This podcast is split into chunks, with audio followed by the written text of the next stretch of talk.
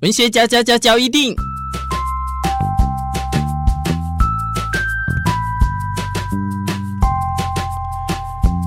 欢迎收听文学交一定。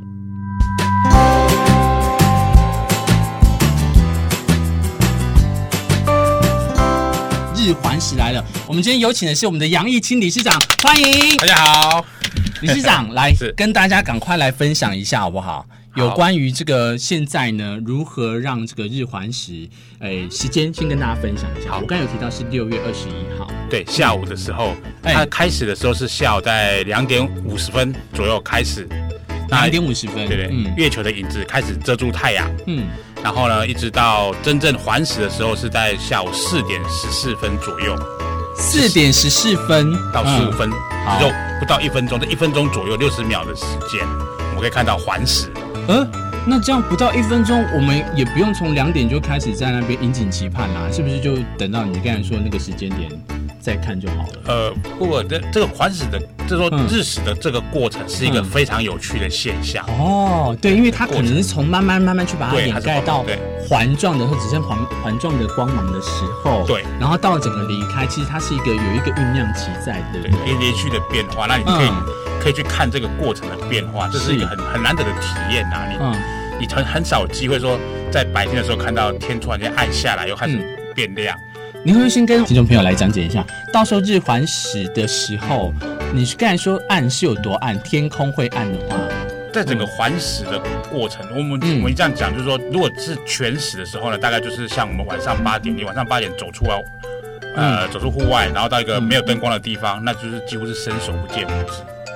晚上八点其实还算亮，没有到很深夜的那种黑暗。但是当这样子的天空原本是下午两三点应该要有这样的阳光的时候，却没有那个阳光，就真的是看起来会非常的，这是人家讲的天文奇观来讲。对，所以这一次来台东可以看得到吗？我想先问。可以在台东的北部几个乡镇都是看得到的。哦，我们现在跟大家讲好不好？是在落在哪个地方？在海岸线的话，大概在成功，以成功为中心，嗯、然后最南的话，大概到从东河的呃新昌隆昌一带往北，一直到长滨，嗯、到差不多宁浦，嗯，在北边一点，这个范围都是看得到环石的。百年难得一见，对，百年难得一见。接下来还会再遇到吗？呃，会在台湾的话，在二零二零七零年。五十年后了，你还在看到一次？二零七零年啊！对对对。好，今天节目 太远了啦，太远太远了，倒不如这次就很难得，就是张特别在这个世纪，就二十一世纪是六月份这一次是非常难得的机会，但其他的都离我们太远。因为刚好又在台湾，就在台湾，又在台湾。再来跟可不可以先跟大家分享啊？什么是日环食？可不可以先请我们的教授跟理事长，这个很简单的去讲一下它的成因跟它的这些特别的基础，好不好？我想大家都知道这个。嗯在太阳系里面呢，太阳、地球，然后旁边有个月球绕着地球跑。对，于是这个月球在绕的过程里面，它会嗯有有有有一个时间点会在太阳跟地球的中间。是，那那个时候就是我们农历上面的初一。初一，初一的时候，那地球、月球就在太阳跟地球的中间。好，那月球绕到太阳的后面，地球的后面之后呢，那个叫望，就是十五，农历十五。哦，所以每年每个月呢都会有。一次呢，它会在地球就在太阳跟地球的中间连接的地方，哎，有一有就会有一天呢是在呃太呃在地球的后面。是，那如果这三个排成一直线的话呢，通常你每个月就会。初一就会看到一次日食，嗯，然后每个月的十五就会看到一次月食，因为刚好这三个是一直线，嗯，但是因为月球的运行，它跟这个它有个倾角，所以它不是每一次都刚好中过这个连线的中心点，嗯，所以它有不同的时间点呢，它刚好就会有机会呢，就是刚好。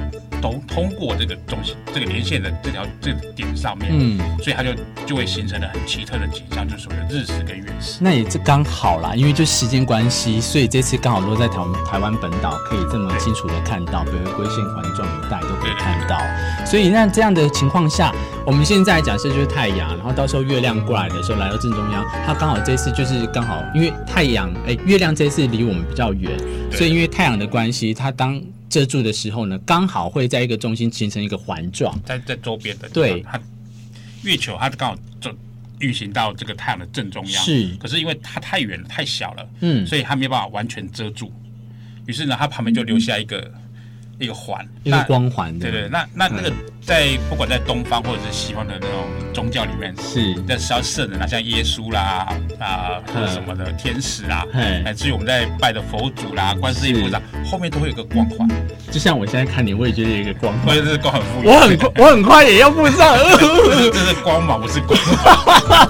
可是我们要想说，这个哈，突然提你这个可以给我们现在不管网红或者是给我们观众朋友一个交战手册很好，当天就可以用这样来去拍耶。哦，你可以这样俯拍，然后太阳，然后你知道搞不好可以对得到，就一个光环，这也是很难得的一个景象。可以这样取景啊，对对对。对，如果这样取景，也欢迎你可以直接把这样的照片呢，就是集结起来，然后贴到我们私讯到我们的这个啊天文协会。我相信天文协会的脸书专业，他应该搞不好也会帮你这样不藏私的跟大家一起分享。对对对，我觉得全台的天文协会就一起分享。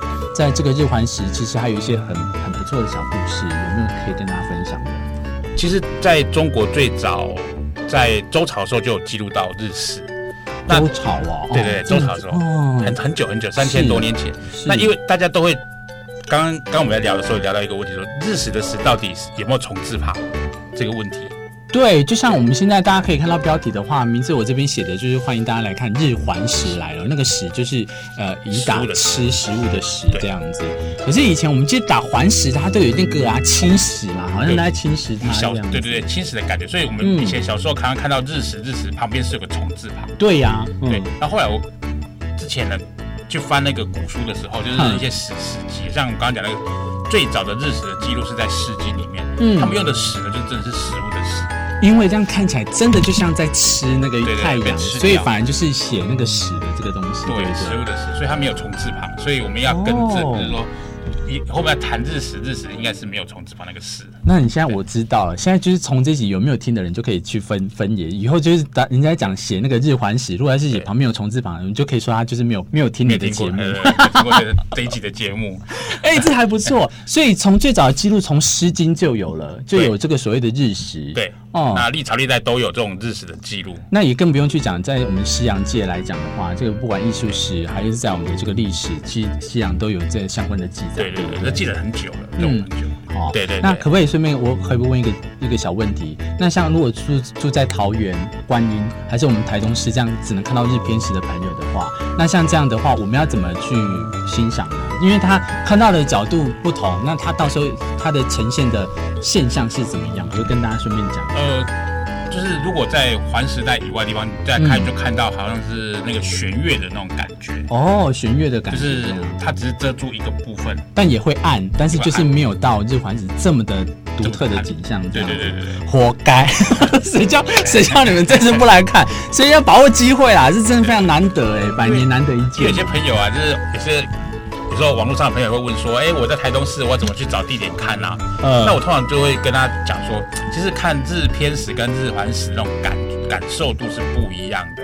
但你真的是亲临感受，去看到那个日环食的那种感震撼，跟你刚刚看到日偏食那个震撼是不一样的。我相信，我相信，因为日环食这个应该都可以，我我们两个都可以讲吧。有生之年，现在只剩这一次可以看。对对对对对，这次对，在台湾，所以。